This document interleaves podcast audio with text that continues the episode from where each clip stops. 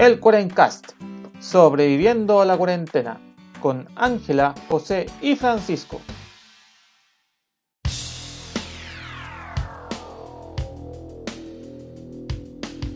Buenos días, buenas tardes y buenas noches a todos los amigos de la internet que nos estén escuchando en sus casitas. Ojalá que estén en sus casitas o donde estén caminando.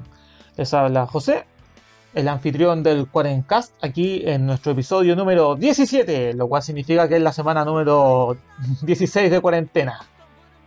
Así de sencillo. Em, como siempre me acompañan mis queridos amigos Ángela y Francisco. ¿Cómo están, chiquillos? Hola José, bien. Como tú dices, en la... ya no sé en qué semana estamos de cuarentena, solo sé que ya van a ser cuatro meses de encierro. Pero bien, no nos hemos contagiado, que es lo más importante, así que vamos. Claro. Uh, Está, está perfecto eso. uno de los miedos que tenía cuando empezamos el podcast era de que alguien se contagiara de coronavirus. Que- que- y, que, y que fuera luego. Y yo tenía ese miedo de que por abril uno de los dos cayera. Uno de los dos. Claro, y después, y después uno de los tres. Uno de los tres con la Ángela. Eh, bueno, Igual le una- pondría emoción, así como Claro. alguien que lo vivió. sí, Espero no ser yo. en primera persona. Eh, no, pues Claro. cabrón. Yo acá estoy bien, bajo metros de nieve. Ya, no centímetros de nieve. Ha nevado harto acá y. Y de hecho el otro día no pudo sacar el auto de la casa. Está, era, era, caminar sobre helado de piña. ¿Se, te- se te había Mm, congelado la batería del motor? No, no, que patinaba. De hecho me fui para abajo así. Ah. Tuve que poner cadenas para sacarlo de ahí, pero Eso. japonés. es un motivo más para quedarse en la casita. Sí, pues. Oye, no. pero no que te van a desconfinar, vaya a poder ir al cine. Oh, de veras, Cine. no hay cines. No hay cine. Iríamos a un cine si, si tan solo Tuviese tuviéramos uno funcionando.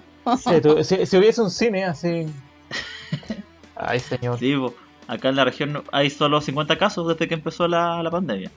Igual es una región pequeña, es menos gente, pero está el lío de que hay un solo hospital y, y si queda la grande, nos, nos morimos todos. Sí.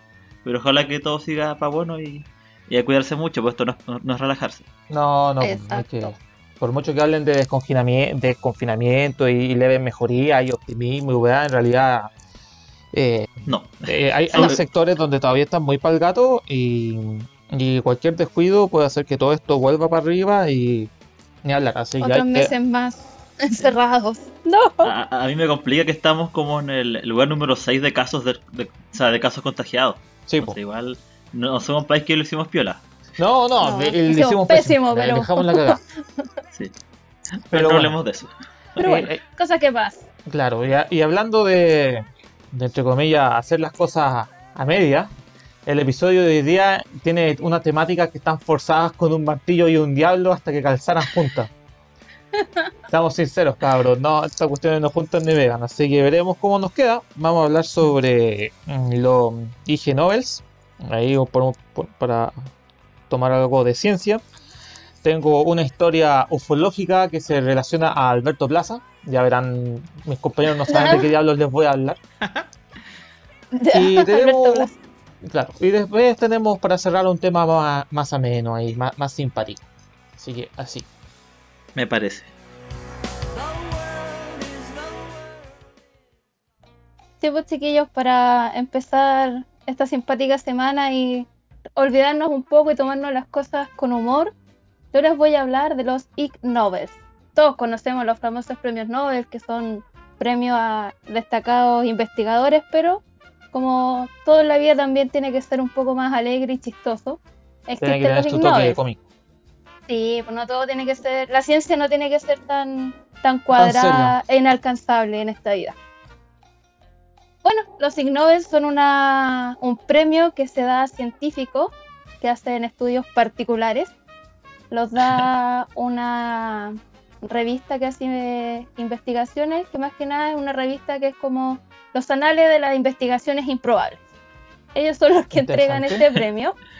Entre- Improbables. Im- Claro. claro. investigaciones que como, como diablos se les ocurrió investigar esto y, y hacerlo de forma científica. ¿Cómo, cómo- cómo diablos llegamos a esto? Sí. Claro, se, está- eh, se han estado entregando desde el año 91, o sea, ya llevamos 19 premios Ig Nobel en el mundo, en, en la historia reciente. Y como la, la frase como que los caracteriza es como que de los científicos primero se ríen y luego piensan. Me parece perfecto. Bueno, este nombre fue dado por un estadounidense, Mark Abraham, que hace un juego con unas palabras que en inglés ignoble, al castellano sería innoble. Es como los premios que nadie piensa que, que son la bosta, así como lo, lo más fome o lo más raro de la ciencia, hace este juego de palabras. Por eso el Ig Es que- Nobel. Como, como las gaviotas del Festival de Viña. Claro, la cosa así. Ya. Eh, pero esto es como, es como tomándose con humor la ciencia. Eh, Me parece. lo, lo simpático de, de estos premios es que quienes entregan el premio a los ganadores son realmente personas que se han ganado el premio Nobel. ¿Cachai? Ah, o sea, de, es- es gente seria y de bata. Claro, gente que, que se ha ganado un premio así por su investigación, le entrega el premio a una investigación rara. Eh. Esto es súper simpático. eh, lo hacen, actualmente se está haciendo en la Universidad de Harvard, para que no lo hacen en un en la sede social, Claro, no, no, no lo hacen en mi universidad. Para que, sin para que cachen. desmerecer las sedes sociales, no, pero Sí. lo hacen en una universidad de prestigio. Y es súper simpático porque, bueno, los científicos se caracterizan cuando hablan y hacen sus discursos de que se demoran mucho. Entonces tienen contratado a una niñita que es Miss Pretty Pooh, que ella cuando se empieza a aburrir, empieza a gritar, cállense, me aburro, ya, no, no, no quiero que hablen más. Y ahí los, los científicos tienen que decir, bueno, ya, y se bajan. Next. Next. Va afuera. Eso Y- estaría bueno para otras ceremonias de premiación en este planeta. Hay que ser sincero. Sí, sería bueno de repente tener una niñita así como, oye, me estoy aburriendo, por favor, sigan. Sí. Sí. Paren la hueá. Sí, lo otro que se caracteriza también es que cuando termina como la entrega, eh, tiran avioncitos de papel al escenario. así como, ¡Wii! Oh. Como cuando era, lo hacíamos en el colegio cuando estábamos aburridos. Y lo otro simpático que tiene esto es que los científicos cuando suben a, a recibir su premio pueden hacer la performance que se les ocurra. Y entre, entre las cosas raras que han hecho, una vez un científico se subió con esa falda escocesa a tocar la gaita en medio de la premiación. Eh, bueno, como les decía, este premio se hace desde el 91 y el año pasado se, se realizó esta entrega. El premio es bien simpático porque era como esos típicos vasos como de cartón, así que ocupan para cafecito con unos cepillos de dientes. ¿Ya? Ese era el como el galardón y te entregan un billete de 10, mi- de 10 billones de dólares de Zimbabue. ¿Por Vamos que se puede. Ah, eso, no vale nada. Exacto, no vale Eso nada. como 3 centavos. No vale nada porque Zimbabue es uno de los países que tenía una inflación estúpida y llegan a tener un, un billete de 10 billones de dólares. O sea, 10 billones. eh, es, es como, te ganaste algo, así como toma tu dinero, pero no vale nada, así que... Sí. Ah, yo, quiero un billete así. Sí, yo, yo hace mucho tiempo que estoy investigando cómo conseguir un billete como colección, así como tenerlo estampado así, un billete de, de, De, de Zimbabue. de billones. Oye, pero. Sí, para dármelas de, de trillonario. Oye, pero. Eh, ¿Chilito ha ganado alguna vez esta cosa? Yo tengo entendido de que hubo una simpática investigación con unos pollos que tuvieron que Así es, o sea, en Chile, Chile no podía ser menos, pues no podíamos estar fuera de esto, como muchas cosas No. Que estamos haciendo top 10 y cuestiones. Y Chilito ha estado dos veces en los Ig Nobel. La, como tú dices, José, la de los pollitos simpáticos, fue el 2005, en que ganaron el Ig Nobel de Biología cinco científicos chilenos, eh, que pensaron cómo podemos como recrear cómo caminaban los dinosaurios bípedos. Y no se les ocurrió nada mejor que ponerle una especie de sopapo a unos pollos en la cola. Y gracias a eso pudieron recrear cómo caminaban los dinosaurios bípedos. O sea, igual debería haber sido simpático ver a los pollitos con un sopapo corriendo por todos lados. Sí. Sí. Ver, ver- ver una gallina así en su, en su labor de gallina con un sopapo en, la- en- en el trasero hubiese sido digno de ver. Y lo, lo chistoso y también serio es que se publicó este estudio en una revista científica. Por eso se ganaron este premio, ¿cachai? O sea, esto como es es tomarse la, la ciencia con humor. Y la otra vez que Chile estuvo entre los Ig Nobel fue el año 94. Ya está una historia que es tragicómica. Fue un chileno que trabajaba como corredor de bolsa, por decirlo, en Codelco, que él había programado una computadora para que comprara y vendiera acciones. El problema es que la programó al revés. Cuando tenía que comprar, vendía. ¿Cachai? Y, Grande- y grande- gracias a eso, Grande Compraba cabros y vendía barato. claro, gracias a eso tuvieron pérdida súper importante, tan, a tal punto que llegamos a perder el 0,5% del Producto Interno Bruto por esta imbecilidad de programar al revés. ¿Cachai? Ni hablar. Pero bueno, Oye, pero ¿cómo te das cuenta de eso? Viendo las Cuando- cifras todo, claro, el cuando, número en cuando rojo, veis que todo empieza a bajar, ¿qué pasó? Oh, chuta. Me La, la programó ¿Qué al revés. No, mal, po. Oye, es mucho. Y lo, el año pasado fue la última entrega de los Ig Nobel. Y yo quiero eh, rescatar dos premios que a mí me llamaron la atención porque son. Uno lo encuentro tierno y el otro que en vista de todo esto el coronavirus es como súper aplicable. El primero eh, que voy a nombrar es el premio de física que lo ganó una australiana. Que ella se preguntaba por qué los wombat, estos animalitos que son como ratones gigantes gorditos y que parece que siempre están felices, ¿por qué hacían caquita en cubitos? Sí, los wombats hacen caquita en cubitos. Eh, prim- eh, lo primero me inquieta y segundo, ¿por qué? Bueno, Sí. esa es la ¿Por pregunta qué? que se hacían y por ¿O para qué qué? hacen en cubitos. Y ellos empezaron a tomar como a todos estos, a los wombats que tenían que sacrificar porque los habían atropellado y ya no tenían vuelta. Y se dedicaron a estudiar su Au. aparato digestivo, su tracto digestivo. Y se dieron cuenta que era muy elástico y esta elasticidad les permitía como formar los cubitos. Curioso, o sea, todo el mundo era como, ¿por qué?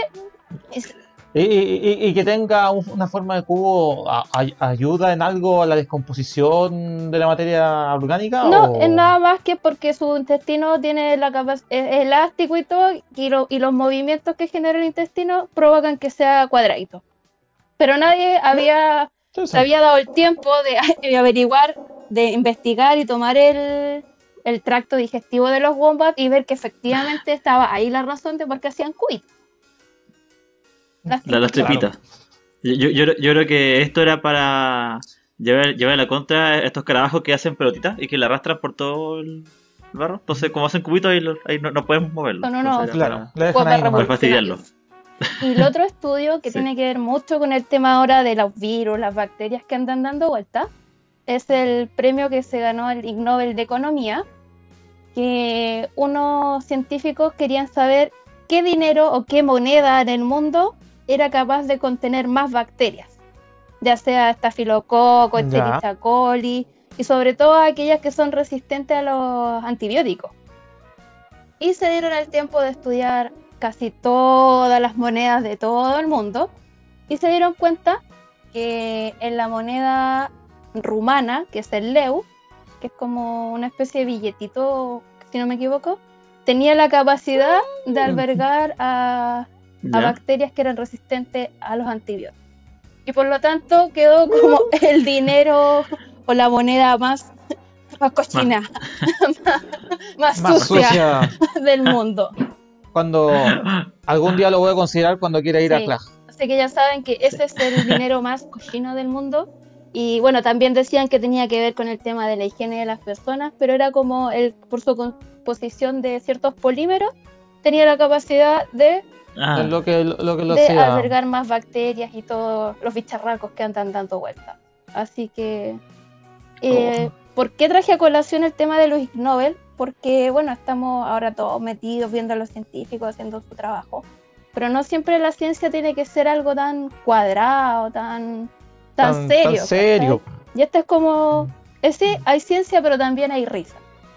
Lo- O sea, es que, es que ponte tú, a veces, por, mo- por tu hipótesis puede ser muy seria, pero, pero a veces hay métodos poco convencionales que te pueden ayudar a confirmarla o rebatirla. o sea, ¿a qué Ah. se le hubiera ocurrido ponerle un sopapo en el poto a una gallina? Ah, una gallina, ¿verdad? Un chileno. ingenioso. Grande Chile.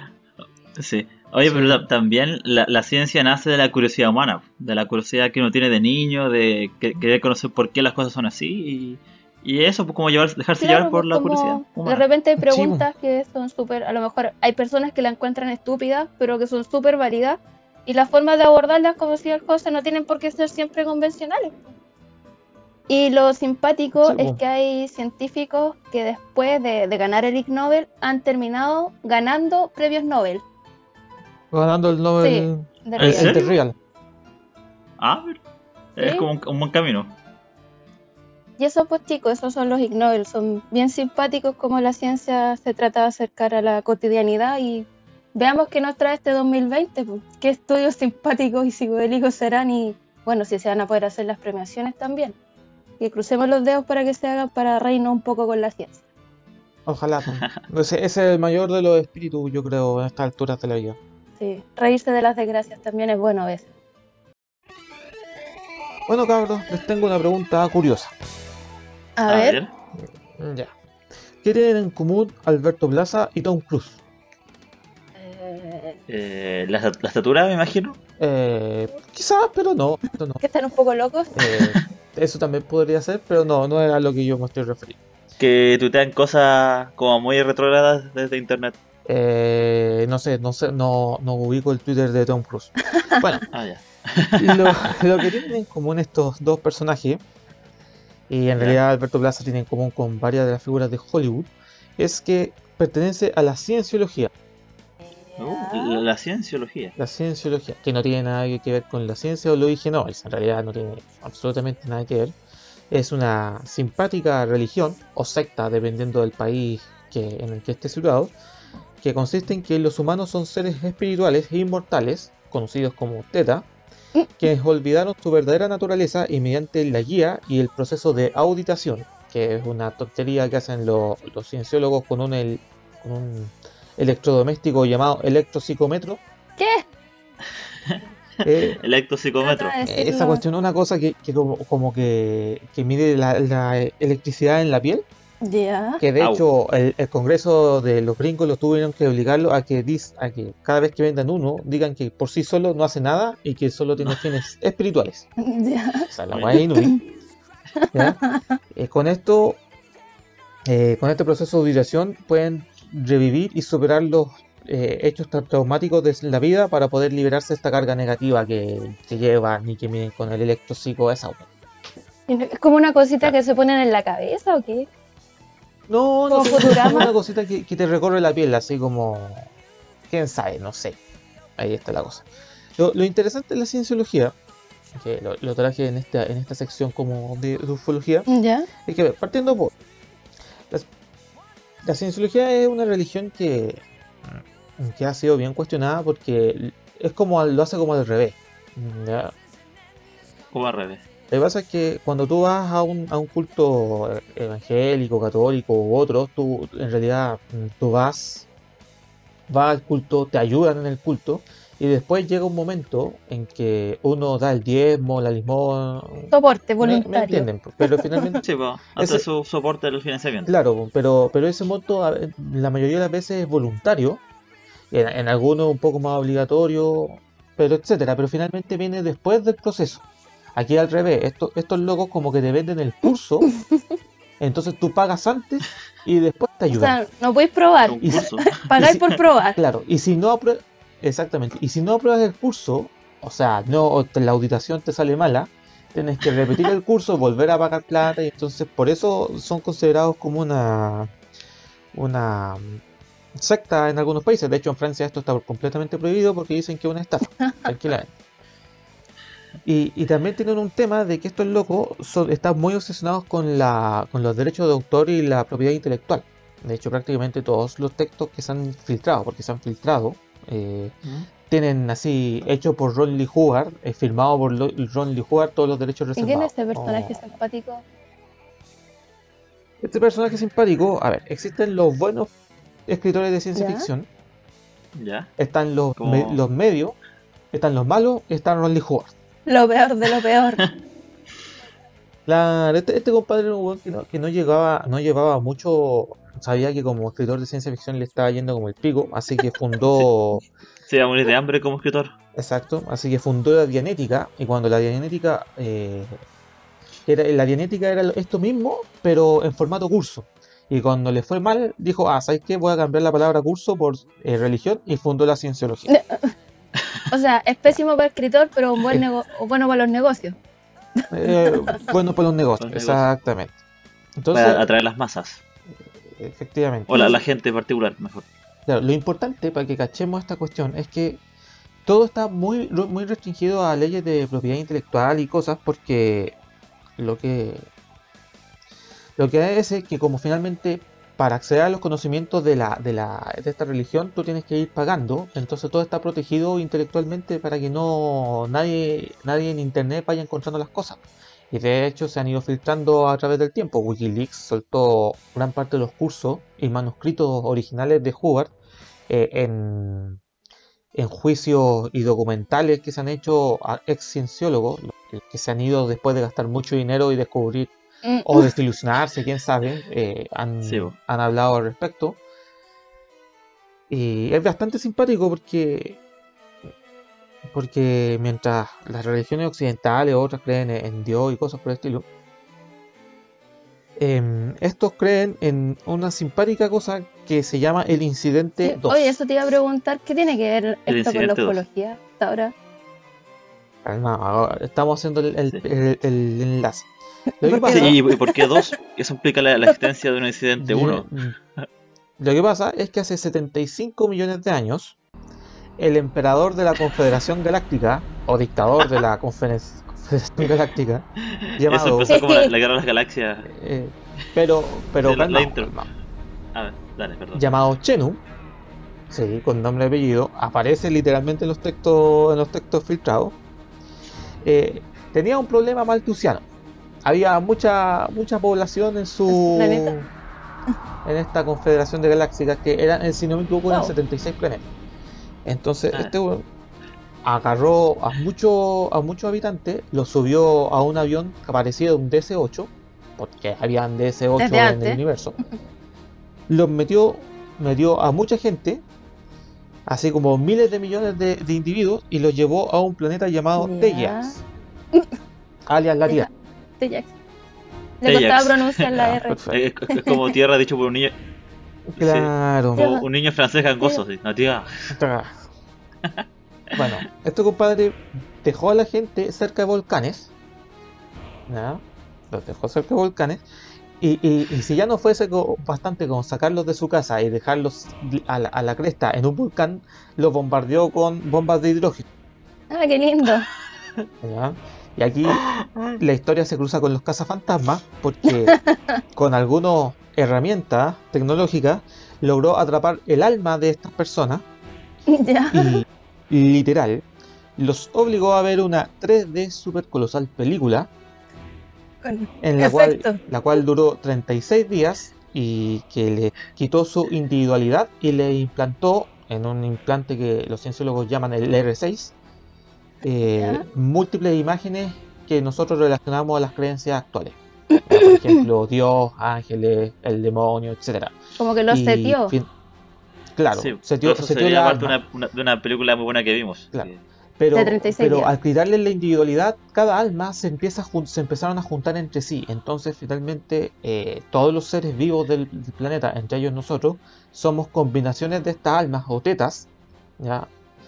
Que, y que todos nuestros problemas, achaques y, y cosas eh, se deben a la, a la- a esta experiencia traumática que tuvieron que tuvieron hace 75 millones de años atrás y por eso la idea es, ser auditado para poder liberar estas cargas negativas y que finalmente esta alma haya en la paz.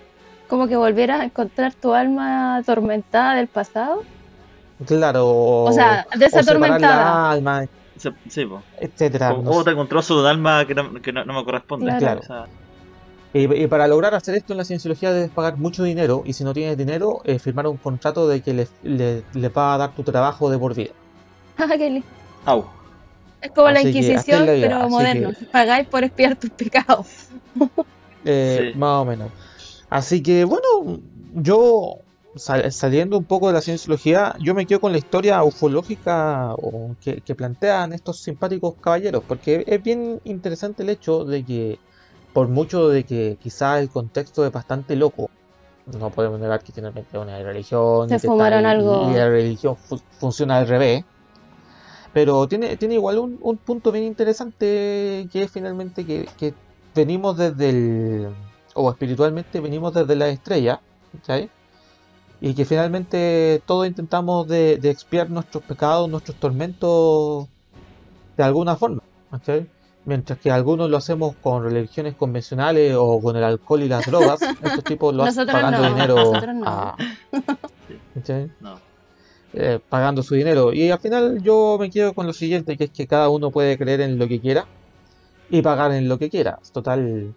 eh, es como y también interesante como estos temas de la cienciología y su creencia principal se cruza con, con todo este tema de los alienígenas ancestrales y que tuvimos visita anteriormente. Sí, pues como que venimos de la estrella. Sí.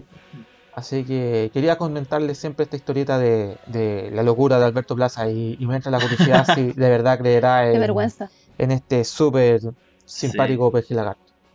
Pucha, que tengan ese hombre ahí en la, en la agrupación de la cientología como que le baja un poco el pelo al, asunto. O, o, o él se subió el pelo, no tengo idea. Puede ser, Ah, porque no creo que sea muy, muy ilustre.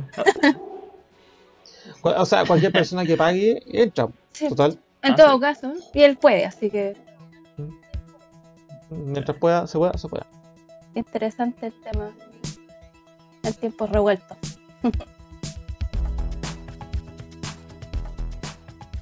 Oye chicos, y hablando de cosas que van y vienen, vienen del espacio, yo les quería comentar dos pequeños temas.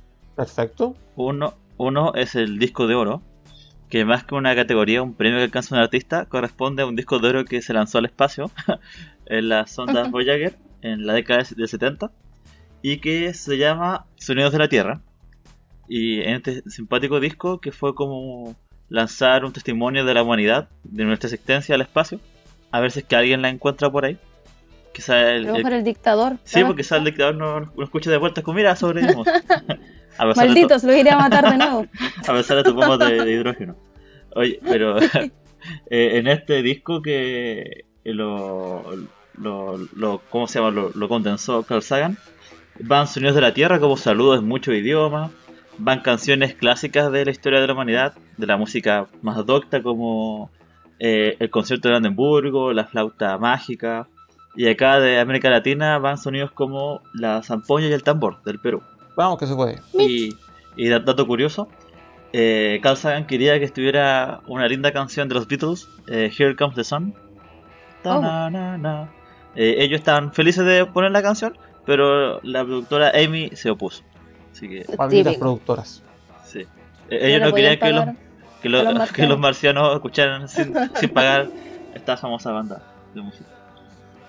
Pero todo esto era una excusa del disco de oro para plantear eh, una, un tema de la música eh, más contemporánea que tiene que ver con los álbumes de, álbumes de música.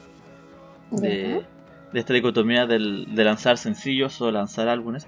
Sobre todo en, la, en una década en la que estamos que la gran parte de la mu- industria musical se maneja a través de plataformas como Spotify, eh, Apple Music y los conciertos en vivo. Sí. Antes, antes en general los artistas se dedicaban a escribir álbumes y entre medio lanzaban sencillos para mantener la, la atención. Pero ahora lo que se ha observado, sobre todo en la última década, que artistas, bueno, esto más que nada de la música pop, no sé, pues ya, ya sin Timberlake, Camila Cabello, como que iban lanzando singles hasta que cacharan cuál de estas canciones pegaba más con la gente y de ahí se enfocaban a escribir un álbum. Claro. Que finalmente es la única forma de, de- de, entre comillas, ir generando tu audiencia antes de, Mm. antes de lanzar un, algo, un disco más caro. Sí, porque igual es riesgoso de, dedicarte un año entero a, a un disco que quizás no, no prendió. Sí. Eso. Sí. Pero yo haciendo memoria, y, bueno, yo soy, me, me gusta más la música pop en general, no, no soy como tan, tan de la música culta o, o los clásicos. Eh, me he dado cuenta que yo no he escuchado tantos álbumes completos, ¿sí? de inicio a fin de la canción 1 hasta la, hasta la última. Yo tengo recuerdos de cuando éramos chicos. Eh, después de la feria del disco le compré a mi hermana el- un disco de la oreja de Van Gogh, lo que te conté mientras, mientras te hacía la dormida. Y eso lo escuchamos por completo.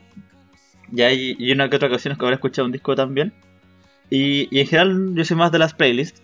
Pero eh, el año pasado, o no, el año, el año antepasado, ant- cuando yo tenía el Spotify ese que uno no paga, que te salen an- anuncios entre medio, Cada rato. De Spotify Sí. gratuito. sí, eh, aparecía uno de una chiquilla española que se llama Rosalía. La Rosalía. Me suena. Dice, escucha, escucha mi nuevo disco. Y yo, qué lata, como que, ¿por qué esta mujer me interrumpe mis canciones? Y, y dije, no me escuchar tu disco. Pero después, viendo eh, en YouTube, algo que me gusta mucho son videos de análisis musicales. Hay, hay- de hecho, cada país tiene como su propio analista de música. En España hay uno que se llama Jaime Altozano, que tiene un análisis musical muy bueno del disco de la Rosalía. Entonces dije, ah, yo vi ese análisis y de ahí quedé rayando con el disco porque eh, uno piensa que quizás la música más, más popular que se masifica no es tan como tan elaborada. Claro, Pero uno, metiéndose un uno piensa que eh, casi se le ocurrió algo, lo escribieron y sale para afuera. Sí, po. Y, y- y rimó y, lo, y le puso una guitarra de fondo. Eh, No, pues mucho más complicado, pues cabrón. Sí. Entonces, por ejemplo, este el disco que se llama El Mal Querer eh, es su tesis. O sea, Rosalía estudió como 10 años flamenco en la universidad o en el conservatorio, no, no, no tengo bien clara la diferencia. Y este es como su trabajo final. Entonces ella dijo, yo quiero hacer un, un álbum musical que mezcle el flamenco con ritmos contemporáneos que no sean tan como tan evidentes la, la relación. Entonces mezcla el flamenco con elementos de la música urbana, algunos dicen que hay trap entre medio, Ah, Está de moda. eh, con la- las técnicas, técnicas de sampleo. Y, el, y todo este concepto está basado en un libro del siglo XIII que habla del mal querer, po, de una mujer que se ve envuelta en un matrimonio que a fin de cuentas le arruina la vida porque el tipo es celoso, la encierra. Algo que no ha cambiado mucho en todos estos tiempos porque todavía podemos encontrar casos así. Y en general un disco muy interesante, así que los, los que tienen tiempo por ahí, les recomiendo que, si son como yo, vean el, el análisis primero para cachar y después el disco los va a capturar porque es una historia. Entonces, uno no puede empezar el primer capítulo sin terminar el último porque si no queda inconcluso. Claro, es finalmente como un viejo disco rock progresivo. Que también eran estas obras que, que uno tenía que escucharlas de principio a fin porque te- esa era- estaban or- ordenados sí y narraban la historia de esa manera.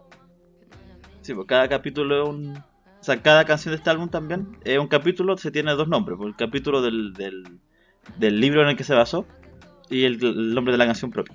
Exacto. Así que e- esa es mi recomendación también para esta semana. El disco del mal querer de la No Rosalía. habría Van a quedar flipando. que un disco de ese estilo de música de verdad tenía algo más elaborado detrás. Sí, No es malo. así que al- algo curioso para algo novedoso y, y simpático. Acá sería como mezclar la, la cueca con el, el RB. No sé. Sería un poco raro.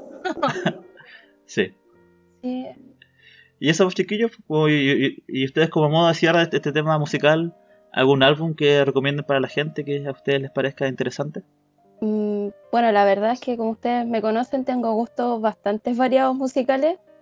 La vecina a lo mejor puede creer que primero estoy teniendo una secta satánica y después me estoy cortando las venas cuando pongo la música. Grande eso. La Ángela anda con una túnica así con Claro. velas. Y después, maldita sea, se está suicidando. Oh, ¿Qué está escuchando? Está cortando las venas. No, pero Y después está perreando. así como pensando discos que escuche completo, como tú escuchaste el disco de Rosalía. Eh, hay uno que es el primero que yo escuché en la vida completo, que fue cuando era pequeñita, cuando recién me- eh, estaba entrando a la adolescencia, por decirlo. Se van a reír a lo mejor, pero es de Linkin Park. Es el, segu- Está el segundo que salió. no tiene ningún. Hybrid Theory. Y es un disco que escucho de principio a fin siempre. Y me trae los recuerdos de esos años. Así que tiene como su doble impacto. Y el otro que escuché también completo, también cuando era más chica, pero no lo escuché en formato CD, sino que en cassette, para que se hagan la idea, Oh, Grande cassette. fue por culpa de mi mamá, que es uno de Phil Collins, el Face es, creo que si no me equivoco, el primero Claro. que salió como El solista. primero el del 81. Y también Mm. pues, me lo escuché completo por ambos lados del cassette en esos años. Y ahí también me quedó pegado el gusto por Eh. Phil Collins. Y ya como de música más, por decirlo, más relajada o más docta, serían dos discos de Evangelis, que también me gusta mucho. El 1492, que es Conquista del Paraíso, que es más que nada como revivir el tema de la conquista de América. Y el Mitodea, que lo hicieron para una un viaje que iba a hacer la NASA a Marte. Entonces se creó este disco como para ambientar ese viaje. Y ya los últimos que que he escuchado entero como darme el tiempo fue el último que sacó Pearl Jam, Gigaton, que lo sacó a principios de este año. Y eso también lo escuché completo y estoy con la esperanza de que lo vengan a tocar acá a Chile cuando termine todo esto, por favor. Cuando, cuando todo acabe. Eventualmente. Así que eso sería como que me doy el tiempo de escuchar porque por lo general como tú Panto soy de escuchar canciones como dando vuelta o playlist, pero no un disco completo. Sí. Así que Sí, pues, te, te cacho. Nada, pues yo, yo en realidad completamente lo contrario a ustedes, pues, cabros. Yo creo que soy coleccionista de música, que tengo colecciono discos de vinilo, CD y memorabilia eh, varias. El concepto de disco completo es algo que tengo muy arraigado. Tanto para mí es sumamente normal poner el disco que suene completo de principio a fin. Y así voy avanzando. De hecho, durante el día en el trabajo, lo que no voy poniendo esas famosas playlists de, de cosas, sino que voy buscando discos y pongo un disco tras otro disco, otro, otro disco, otro, otro disco. Y... Así que eh, discos que he escuchado completo, uff, son incontables. Todos. nuestra biblioteca musical. eh, discografías completas de artistas, te podría decir así. Wow. a una cantidad. Porque así, como coleccionista, es como mi, mi hábito de coleccionista. Lo mismo con el disco de vinilo. Uno pone el disco de vinilo y finalmente escucha de ambos lados. No- Y, y entiendo, y sobre todo en los 70 y 80, entiendo, 60, 70, 80, entiendo el arte de producción que significaba eso bueno de, de tener que poner un muy buen tema en la, en la al, al principio del disco y al final de la cara A o de la cara A que te motivase lo suficiente para ir a dar vuelta a la cuestión, po, porque si el disco era, si, esa canción de transición Chao. era malo, nadie saltaba al, al- Al al otro diablo lado el del disco. Es todo un, es todo un arte de producción. Pero si tuviese como que recomendar así disco, un disco completo, mm, dentro de toda mi gigantesca biblioteca de cosas, eh, no sé, probablemente alguno de los clásicos, no sé, buscar cualquiera de los Beatles, siempre apañan. Eh, de Pink Floyd, mm, el Wish You Were Here, que quizás es uno de los discos que más escucho yo. De Wish You Were Here, Animals de Pink Floyd, 70 75, 76, 77, mejor dicho, el Animals. Eh, no sé, alguna cosa metálica, Megadeth, sobre todo Megadeth, que me gusta más. Motley, Crue. O sea, es que, es que me es difícil así centrar en un solo disco. Porque no, no he escuchado discografías completas. Es parte de mi Igual, vida. int- igual interesante como decís tú ir escuchando un disco entero y después como es como ir haciendo un checklist, así como ya, de este grupo que me gusta he escuchado esto, como que Claro. en el fondo es culturizarte más Hoy- en términos lo- musicales del grupo, ¿cachai? Claro, hoy lo he Sí, escuchando todo en secuencia, pues, desde el primero hasta el último, porque es súper interesante, esto yo lo, yo lo he hablado con otra gente, es sumamente interesante distinguir los grupos que van cambiando de disco en disco, porque hay grupos que, que- que van cambiando efectivamente, lanzan un disco, lanzan el- y el siguiente ya suena distinto, pero comparte te- temas comunes, ya, por ejemplo, Pink Floyd hace mucho eso, que todos los- todos los discos de Pink Floyd son entre comillas distintos, pero tienen temas en comunes que tú distinguís, ah, perfecto, aquí viene, aquí viene Pink Floyd. Como otros grupos, como ponte tú ACDC, que saca el mismo disco Cambia el título de la canción. Y siempre saca el, y saca el mismo disco, el mismo disco, el mismo disco, pero sigue sonando la zorra esa cuestión. No, y no te quejáis, pues tú sabes que ACDC da lo mismo cuando lo tomaste. Sí, no es malo. Mira, Sí, creo que voy es buena a recomendación para, voy a hacer Claro, eso. quizá para los que no Una escuchan. listita sí. de este grupo me gusta y he, y he escuchado su disco completo. Claro. Y, y darse el trabajo de quizás distinguir porque en qué cambian, en qué van evolucionando, mala idea. y todo ese tipo de cosas. Buena idea para la cuarentena. Exacto. Para la cuarentena, para, para las semanas que Para todavía nos motivarse. ¿eh? Las semanas que aún nos quedan para rato. Eh, exactamente. Bueno, yo creo que con eso ya vamos cerrando el episodio del podcast. Eh, como siempre, darle las gracias y muchos saluditos a la gente que nos ha escuchado y nos apoya, y apoya el programa por, por las redes sociales y que lo comparte con sus amiguitos. Siempre se agradece eso. Eh, si ustedes quieren decir algo al cierre, ese es el momento, o si no, lo, lo- les silencio el micrófono. No, o sea, ya aunque suene majadero, chiquillos, porfa, cuídense. Aunque nos sigan hablando de la leve mejoría y de que van a desconfinar al pobre Pancho y a la región de los ríos, Y podrá ir al Ujú. cine. Y podrá ir, a- y podrá ir al cine. Que no tiene. Que no tiene. Eh, sigámonos cuidando, todavía esto no termina y recién cuando ya los casos sean cercanos a cero, ahí recién desconfinémonos y alegría, pero sigámonos cuidando y cuidemos al resto también. po. Así que eso. Y mucho ánimo también para lo que sigue en esta cuarentena. Sí, yo pienso que harto ánimo es la palabra que se necesita, sobre todo que ya estamos como en meses de cuarentena, al menos ustedes, y me imagino que igual cansa y aburre agota esta, esta forma de vida, pero Sí. hay que seguir aguantando, si esto va a pasar. Que harto ánimo, saludo a la gente que está en Santiago pasándola mal. Saludo a la gente acá de la región de Aysén que ha tocado un invierno bien cuático. El año pasado yo estaba feliz como, ah, cabrón, hace tanto frío. Y, acá ha nevado mucho, ha escarchado harto, así que han abierto choques de auto también. Así que harto ánimo a la gente. Sí, harto ánimo a la gente acá de la Patagonia. Que esto ya va, va a pasar luego. Ánimo, ánimo. Y eso, un harto abrazo y saludo a todos. Hay que tenerse fe. Así que así, pues, ánimo también a toda la gente de las regiones más complicadas, sobre todo en el norte. Y en el norte y la región de O'Higgins, que también se está poniendo peluda la cosa. Y así, pues, estamos ya cerrando. Recuerden seguir al Cuarencast en las redes sociales, en Facebook, Twitter e Instagram, sobre todo Facebook e, e Instagram. Eh, ahí respondemos las cosas, siempre leemos a la gente, pueden estar al tanto de los malos memes que subimos. Y solo para cerrar, como una última anécdota de la cienciología, en este famoso implante R6, donde les, puse- le- les quitaron la individualidad y les pusieron las imágenes que nosotros conocemos, se supone que cualquier alma eh, que intente de acceder a estos recuerdos de manera poco convencional, eh, se puede, eh, el implante configuró de que biológicamente para asesinar esta alma de manera definitiva le diera una neumonía.